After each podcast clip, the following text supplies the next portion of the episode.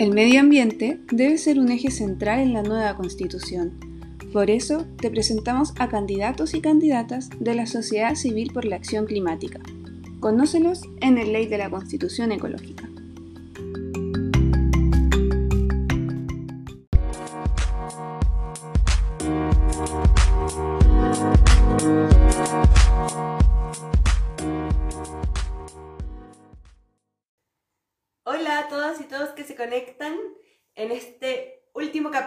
Capítulo de el Ley de la Constitución Ecológica. Hoy día vamos a estar conversando con Rudecindo Espíndola. Él es candidato por el Distrito 3 para esta convención constitucional. Hola Rudecindo. Hola, ¿cómo estás? Buenas noches. Buenas noches, bien, gracias. ¿Y tú cómo estás? Bien, bien bueno, agradecida de que estés con nosotros este el último capítulo de nuestra ley de la Constitución Ecológica. Han sido bastantes capítulos donde hemos hecho un recorrido por los distintos candidatas y candidatos a la Convención Constituyente. Así que bueno, para nosotros es un honor tenerte hoy día acá. Gracias, el honor es mío, muy amable. Gracias. Perfecto. Bueno, les cuento un poco de Rudecindo. Él es candidato a la Convención Constitucional por el Distrito 3 de la región Antofagasta, que compone las comunas de Antofagasta, Calama, María Elena, Mejillones, Oyahue, San Pedro Atacama, Sierra Gorda, Tal y Tocopilla. ¿Estoy bien? Y Toconá. Y es candidato por el Movimiento Independientes del Norte. Bueno, primero, eh, preguntarte de dónde nace, de dónde surge eh, tu interés por postular a esta candidatura para, la, para el cupo para la convención. Eh, bueno, eh, Sensac, eh, en Callejía Guasina, Callejía Tultur, eh, Callejía Licaucota, Pichaucota, Paunacota, ya Rudecindo Cristian Espindolaraya, acá ya Lican Togner. Bueno, yo los acabo de saludar en, mi lengua paterna, que es la lengua kunza, que es la lengua de nosotros los atacameños. Bueno, primero que nada, agradecer la invitación que, me, hicieron, que, por motivos técnicos míos no se pudo hacer la, hace, unos días atrás. Agradecer al SCAC, ¿no es cierto?, y a todas las personas que conforman este, esta, esta sociedad civil por la acción climática. Eh, bueno, yo con respecto a la pregunta nace por diferentes motivos, en realidad, eh, esta, esta, esta, forma de participar en, por ser parte de esta, de esta constituyente, de escribir esta constituyente, pues bueno, yo eh, vivo en el pueblo Toconao, que queda en, al sur de San Pedro Atacama, eh, y pertenezco a la etnia atacameña. Entonces, en base a eso, eh, he vivido y me he desarrollado mi vida en parte también en Toconao y, en lugares de la región, donde mi papá, bueno, es atacameño, mi madre es dieguita, y como sabemos, nuestra vida como, como, como pueblo originario, como atacameño, se ha formado en torno al agua, hace miles de años en realidad, y, y, en, y en, base a eso nace el, el esta motivación porque crecí viendo la utilización de agua de los territorios, de los recursos naturales de nuestro territorio. Y ahí donde, bueno, en parte pasaba gran tiempo también con mi abuela, mi abuela Rosaura, que era una agricultora, pastora de, de Toconao.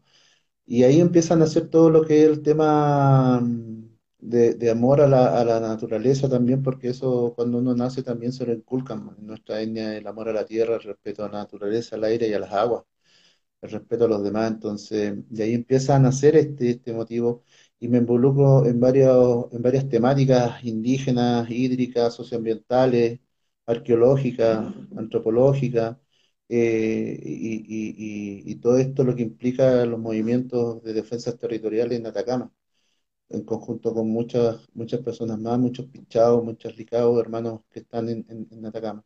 Y desde ahí empiezo a, a, a hacer miembro activo de los movimientos de defensa, ¿no es cierto?, en contra del extractivismo que generan estas mineras en, acá en el salar de Atacama, ¿no es cierto?, que, lo están destruyendo.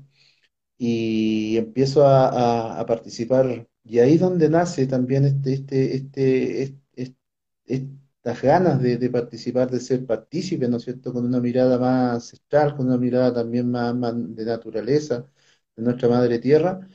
Y también agradecer la invitación que me hace la doctora Cristina Dorador también para, para participar en el movimiento independiente del norte, que es donde en realidad me estoy identificando porque no es ni izquierda ni derecha, sino que siempre estamos buscando, estoy buscando siempre donde la gente en realidad vea este tipo de problemas con una mirada bien central en realidad y, madura, que es lo que nosotros necesitamos en estos momentos. Tú, dentro de uno de, los, de tus múltiples intereses, que por lo que escucho son varios, está justamente uno de los grandes conflictos que probablemente tiene la región que tiene que ver con el uso de agua. Eh, cuéntanos un poco cómo se ha desarrollado el conflicto para quienes se vienen sumando a esta transmisión eh, respecto al uso del agua y cómo ves desde el territorio que esta nueva constitución puede ser una ventana para solucionar ese, ese problema. Bueno, como lo mencionaba y lo voy a profundizar un poco más, es para, es para, en realidad, nosotros somos un pueblo milenario, y no un pueblo, sino que nosotros somos una nación milenaria y que tenemos ocupaciones ancestrales pre-Estado, pre-Incaica, pre del invasor del español, ¿no es cierto?, que llega a Atacama, tenemos ocupaciones territoriales ancestrales, estamos hablando de 13.000, 14.000 años que son de tiempos arcaicos tempranos, ¿no es cierto? Y en base a eso, eh, nuestra vida como, como, como Licalantay, como atacameño, se ha desarrollado en torno al agua. ¿No es cierto? Donde se generan los agropastores, los primeros pastores, donde se generan las primeras agriculturas, y todo un proceso, y toda esta vida que nosotros se ha desarrollado en Atacama se ha, se ha desarrollado en torno al agua. Y, bueno, y es de, conocimiento general que el agua es parte de nosotros, para nosotros los liganantay, el agua es como la sangre para el cuerpo. E, eso es lo que significa para nosotros el agua. El agua es importante. Y cuando llegan ciertas mineras, ¿no es cierto?, al salar de Atacama y, los salares altos andinos también que están en la mirada de estos grandes empresarios del Estado chileno que ha sido partícipe y, ha sido cómplice de esta extracción masiva de agua, es donde nosotros levantamos la voz, porque nosotros, como te decía, dependemos, somos un pueblo agricultor, aunque no se crea en el desierto de Atacama, se ve siempre que no vive nadie, pero sin embargo en las quebradas, en los pueblos, vivimos personas que, hacemos agricultura, hay gente que hace todavía pastoreo, hay gente que vive, dependemos del agua, y pasa que está pasando una situación lamentable que es la extracción masiva de agua que pasa en el Salar de Atacama, ¿no es cierto? Que, es algo eh, eh, eh, inaceptable y donde las medidas y los controles son exiguos por parte del Estado con respecto a estas temáticas. Entonces es donde ahí nosotros hacemos nuestros reclamos, nuestras manifestaciones, ya sean en, el tema jurídico y con todos los, componentes que implican tener para este tipo de defensa, donde nosotros hemos generado y, se ha generado por parte del Estado un conflicto que está invisibilizado en todo Chile. O sea, eh, con el respeto que se merecen los hermanos mapuche, obviamente siempre se, se, gira la mirada hacia el sur del país, donde hay un conflicto valedero que hace los hermanos Los Peñi y, y, todo el apoyo, pero también es necesario de repente girar la cabeza y mirar hacia el norte, donde tenemos problemas no solamente en, Atacama de agua, sino que también en otras ciudades donde prácticamente hay lados donde el agua no, ya no llega. Entonces, y eso se le puede, tiene que agregar también el factor climático, ¿no es cierto?, que incide bastante en estas temáticas. Entonces, nosotros como pueblo atacameño, como Nación Ligarantay, eh, la prioridad y las defensas territoriales también, eso implica las defensas del agua, nuestra puri, nuestra agua, que es lo más sagrado que tenemos. Y, cuando llegan estas mineras eh, a hacer negociaciones, transacciones de agua, ¿no es cierto?, lo hacen siempre a respaldo del pueblo Ligarantay, de la Nación Ligarantay. Y en ese sentido, yo creo que uno de los grandes problemas que hay también es este concepto que se llama de participación ciudadana, que más allá de una participación ciudadana, porque el concepto ciudadano ya aparta a muchas personas, como por ejemplo lo conversábamos en algunos capítulos anteriores, a los niños, adolescentes, privados de libertad también, por ejemplo. Pero hacer otra pregunta, ¿cómo ven ustedes desde el territorio y desde el pueblo atacameño que esta nueva constitución podría incluir sus voces en el fondo, o más que incluir sus voces, porque no es que tengan que incluir como si fueran de, afuera, sino que cómo elaborar un sistema donde las múltiples voces sean escuchadas. La pregunta es, o sea, eh, eh, eh, nosotros nos preguntamos en Atacama quién tiene que reconocer a quién. ¿El Estado chileno nos tiene que reconocer a nosotros o nosotros tenemos que reconocer al Estado chileno? Exacto. Es la, pregunta de fondo que nosotros nos hacemos continuamente. Em, obviamente, como todos saben, la burla que se hizo a los pueblos originarios en este, en este proceso, y sobre todo en el Licarantay, donde se nos cede un cupo para, la, los caños reservados, yo lo encuentro que es una burla, eh, eh, una burla total a los pueblos originarios. Es una cacheta más que le pega al Estado, nos pega, es una, un golpe más que, que, nos pega y, y, ese golpe nos sirve a nosotros para seguir motivando y luchándonos. Nosotros las propuestas que tenemos y, lo que hemos conversado en la, interna, ¿no es cierto?, dentro de nuestras comunidades y liderada por el Consejo de Pueblos Atacameños que tenemos en Atacama, que nuestra postura siempre va a ser defender los territorios y las aguas con respecto a esto. Eh, no llamando a la violencia, obviamente, nosotros tenemos eh, argumentos suficientes como para entrar en esta constitución y plasmar lo que nosotros necesitamos como lo decía ayer, nosotros tenemos que tener incidencias en esta constitución, o sea, nosotros no vamos a ser un ente participativo. ¿Y por qué digo nosotros? Porque de, no, alguno de nuestras hermanas, nuestro hermano va a salir a representar, pero yo también represento el movimiento independiente norte, donde también tengo una identidad indígena. Y, eso y eso yo lo valoro mucho porque eso demuestra la democratización que tiene el movimiento con respecto a, no centrarse solamente en temáticas que son de ciudades, sino que también tienen una mirada más hacia arriba. Como movimiento también existen eh, principios programáticos con respecto a esta, a esta constitución, como lo tiene el OPSAL, como lo tiene el Consejo de Pueblo, como tienen las comunidades tagameñas, como lo tienen todas las personas que tenemos una mirada en común con respecto a las defensas territoriales de agua. Y nosotros lo que, ¿qué, es lo que proponemos o qué queremos en esta constitución? Porque obviamente ya todos hemos, eh, nos hemos tirado al, muro de los lamentos, ¿no es cierto? Y hemos llorado en algún momento, pero este ya es el tiempo de, de accionar. Y tenemos que preguntarnos qué es lo que nosotros proponemos, qué es lo que nosotros queremos para, para, para aportar a este país, porque nosotros también somos una nación aparte, como lo es la nación mapuche. Entonces, una de las cosas importantes que tiene que haber es el reconocimiento, el reconocimiento verdadero a los pueblos originarios. ¿Y cómo puede suceder ese reconocimiento verdadero hacia los pueblos originarios y a la sociedad en general? Es que se cuente la verdadera historia licalantay atacameña que está invisibilizada por siglos, por siglos. Desde el inicio, es un primer paso. Está, e, eso es un reconocimiento. El segundo punto importante también son las restituciones de los derechos ancestrales de territorio que nosotros les venimos pidiendo antes de la ley indígena, que para nosotros la ley indígena y la CONADI es un saludo a la bandera.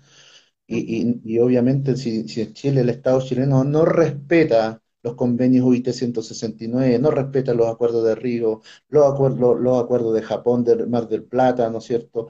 Los sitios Ramsar, qué sé yo, y todo esto lo que implica, eh, eh, conciernen a esta temática, es imposible que lleguemos a un acuerdo dentro de la Constitución. Si nosotros ni siquiera no debiéramos ni participar en este proceso, pero tenemos todavía, creemos que podemos incidir y que el Estado chileno despierte con respecto a estas problemáticas que pasan en, este país llamado Chile. Nosotros, esa y la tercera propuesta es el respeto a los pueblos originarios, que tiene que haber una vez por todas un verdadero respeto, una verdadera valorización del Estado chileno, de la gente o de los civiles en general en Chile que ignoran la cultura tagameña e ignoran lo digo muy respetuosamente, lo que es la verdadera historia de Y nosotros también tenemos nuestros héroes, nosotros también tenemos nuestras heroínas. Eh, y, pasa que, eh, y, con esto termino, pasa que lamentablemente en la educación chilena, eh, a los niños de primero o a cuarto medio, ¿no es cierto? la historia se la disfraza con los, los, los, héroes como Bernardo Higgins, Arturo Prat, nosotros también tenemos héroes que lucharon por nuestro territorio, que eran preexistentes, ¿no es cierto?, a esta nación, como el señor Tomás Panire, Inés de Casma, ¿no es cierto?, Tomás Virtipoco, y todas estas personas que también son héroes que están invisibilizados. Entonces, en, síntesis, lo que nosotros que necesitamos es un, reconocimiento general, un respeto a nuestro medio ambiente, un respeto a nuestra cultura, a nuestra visión, cómo nosotros vemos nuestro territorio, cómo nosotros vemos nuestro medio ambiente, eh, cómo en el Salar de Atacama se tiene que entender que tiene que haber leyes potentes en, la constitución que protejan los salares altos andinos, que protejan todo el medio ambiente, los bofedales, los humedales en el cual nosotros desarrollamos nuestra vida. Y eso diversos ecosistemas, entendiendo que los ecosistemas todos participamos de ellos, todos los tipos de vida, o sea, humanas y no humanas, en el fondo. Y respecto a eso, claro, o sea, el reconocimiento tiene que ver con un paso cero, un paso uno, en el fondo, como para sentarnos a conversar y a discutir cuestiones que son más de fondo. Dentro de eh, algunas candidaturas nos hemos encontrado, por ejemplo, con propuestas que nos hablan del reconocimiento de los derechos de la madre tierra naturaleza. Entonces, preguntar, eh, porque bueno, hay distintas posturas de, cómo se entienden estos derechos también de la naturaleza. Se entiende, por ejemplo, como bienes comunes, si se entienden desde el punto de vista ecocéntrico, es decir, desde la persona o lo humano, desde la sociedad, o si se entiende comprendiendo que en este ecosistema habitamos distintos tipos de vida. Entonces, para ir ahondando en cuál es lo que ustedes proponen respecto a los derechos de, o garantizar derechos de, la naturaleza. el, concepto de, claro, de derecho a la naturaleza se asocia a lo que yo te comentaba recién, que es la cosmovisión que nosotros tenemos porque si bien es cierto, nosotros vivimos en un país que se llama Chile, ¿no es cierto? Y, la mayoría no lo sentimos representado por este país. Eh, el derecho a la naturaleza se asocia a nuestra comunicación. Nosotros igual tenemos algo paralelo, que es eh, el derecho a la naturaleza, que es el respeto a lo, que nosotros creemos. Nosotros creemos, tenemos una, una creencia más potente en el sentido de que que nuestra vida el agua tiene vida, que tiene un espíritu. Hablando espiritualmente, lo digo, y, nuestra tierra, también nuestra madre tierra, es quien nos da y quien nos quita. Entonces, con respecto a esa pregunta, se tiene que asociar estos conceptos, porque nosotros no vamos tampoco a, o, quizás sí en parte, o algunos lo van a hacer, que van a tomar ese concepto como occidental, ¿no es cierto?, que se dice con respecto a la madre naturaleza, pero nuestra Pachamama, nuestra Patajoiri, nosotros también tenemos una, visión que si bien es igual a lo que propone, se proponen y proponen nuestros amigas, amigas candidatos, nuestra, nuestra mirada ancestral también tiene mucho que decir. ¿Y por qué digo esto? Porque retrocedo un poquito, pero está asociado a lo que me preguntaste. Nosotros últimamente lo que estamos haciendo en, Atacama, sobre todo en la comunidad que yo, que yo vivo, que es la, la comunidad atacameña Toconao, es donde estamos realizando trabajos asociativos con universidades que están instaladas, que trabajan y educan en el territorio toconar y atacameño, y, y, se está aplicando un sistema nuevo de trabajo. ¿Qué pasa? Que nosotros ahora, en este instante, no somos los indios investigados, nosotros somos los indígenas que somos los parte de estos procesos de trabajo nosotros ya no, como ocurría hace 30, 50 años atrás, donde llegaba el investigador, hacía cargar al abuelo, ¿no es cierto? Ya llega del burro porque tenéis que llevarme donde yo trabajo. No, ahora nosotros somos quienes guiamos estos trabajos científicos. Entonces, los trabajos, ¿qué estamos haciendo ahora? Estamos haciendo un trabajo asociativo entre lo ancestral y lo científico. Es la forma como se está trabajando porque tenemos que tener claro que por muy indígenas que seamos, estamos, tenemos claro que estamos entrando en otra era todos tenemos que saber que estamos entrando en una era nueva y tenemos que aceptarlo. No va a volver nada a ser como fue hace meses atrás, eso no va a volver a ocurrir. No, no, hay que hacerse la idea que vamos a entrar a otro tipo de era. Y es por eso que se hace este tipo de trabajo y que se quieren plasmar en la Constitución y proponer es decir, mira, nosotros como pueblo originario estamos trabajando de esta forma. Nosotros ya no somos los investigadores, somos investigadores con respecto a trabajos de arqueología, científico, educativo, antropología, sociales, eh, geopolíticos, o sea, toda la gama que implica estos procesos, porque la constitución, la constitución, porque nosotros no nos dimos cuenta en el medio tete que nos estamos metiendo, la constitución, la constitución es una cuestión gigante, y esto hay que pensar que esto se puede extender el proceso de, de constitución. Esto no lo vamos a hacer en nueve meses. O sea, tenemos que destruir, por decir una forma muy amable, lo que construyó Pinochet, que nos llevó a esto.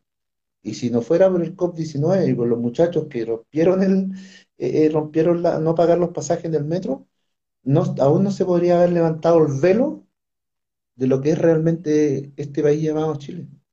Entonces, esa es la mirada que nosotros proponemos, claro.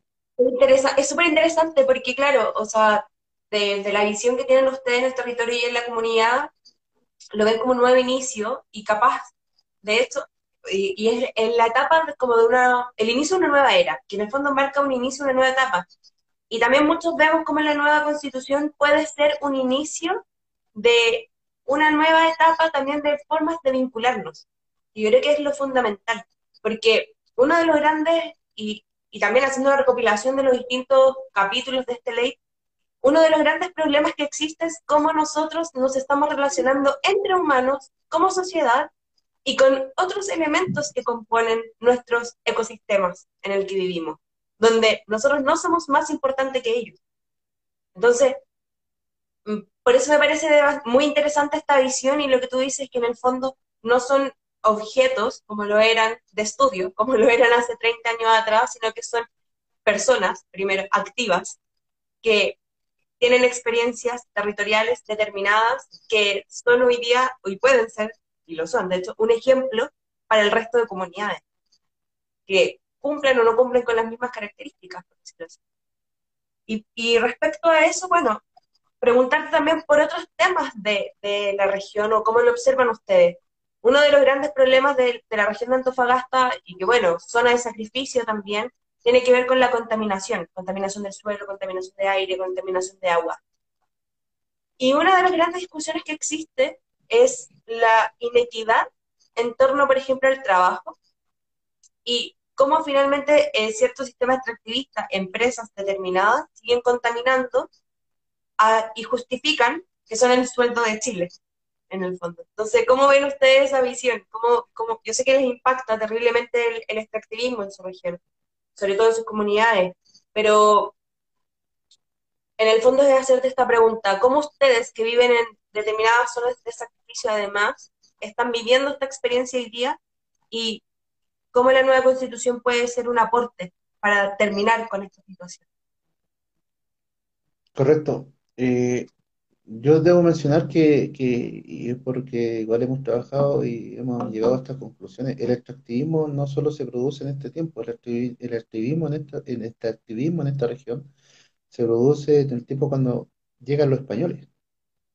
Ahí se empieza a producir el extractivismo y, y el endocidio, qué sé yo, y hartas cosas y se sigue avanzando, ¿no es cierto? Nuestros abuelos tuvieron que someterse al extractivismo del español, al extractivismo cuando llega el Estado chileno, ¿no es cierto?, a través de la famosa Guerra del Pacífico.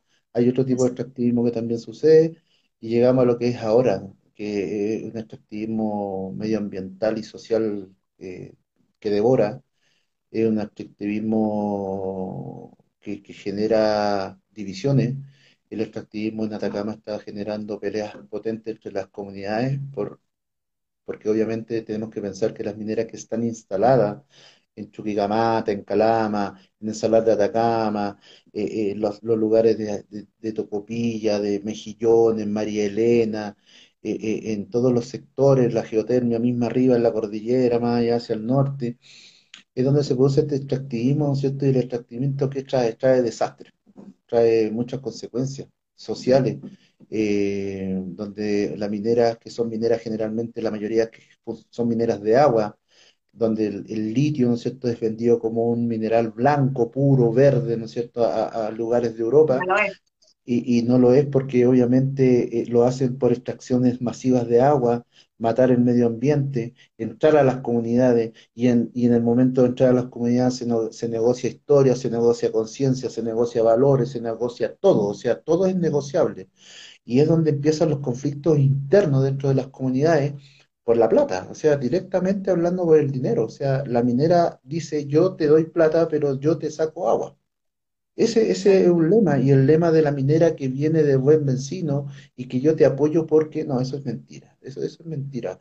El extractivismo es tan voraz, es tan fuerte, que está provocando este tipo de situaciones. Y, y obviamente a lo que mencionabas tú, Javiera, obviamente acá en Atacama, o sea, en, en- la segunda región, hablando generalmente en, nuestro- en el distrito en el cual yo estoy, estoy eh, representando, existe efectivamente, son zonas de sacrificio. Calama es una ciudad que está a dos kilómetros de, de, de Minera DMH, ¿no es cierto? Donde eh, la- la- las tronaduras llega eh, todo ese contaminante al sector norte de la ciudad, los tanques de relave. ¿no es cierto?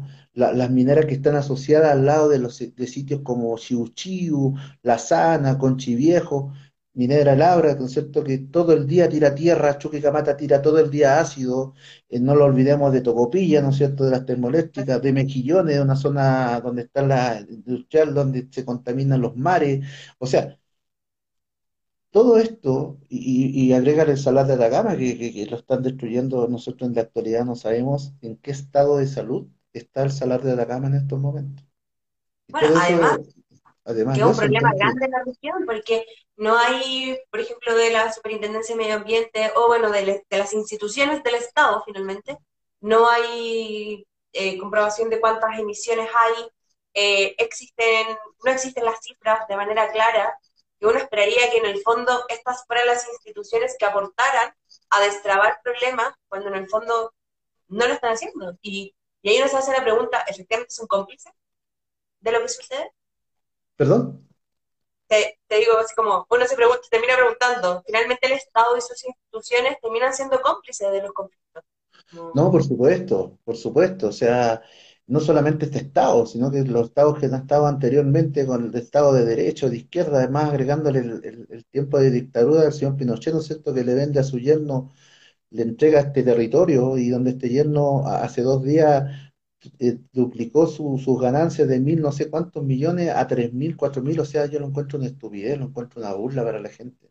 E im- e- e- e- suceden cosas tan raras en este país que es imposible, es intolerante que, que no, no es tolerante que, que un ministro del Estado sea, tenga derechos de agua. O sea, yo no encuentro una, una burla tremenda. Y es, pos- y, y- es por eso que, que- que la gente se levanta, se levantó y todos fuimos a... Porque es- esto es lo que nosotros logramos, Javiera.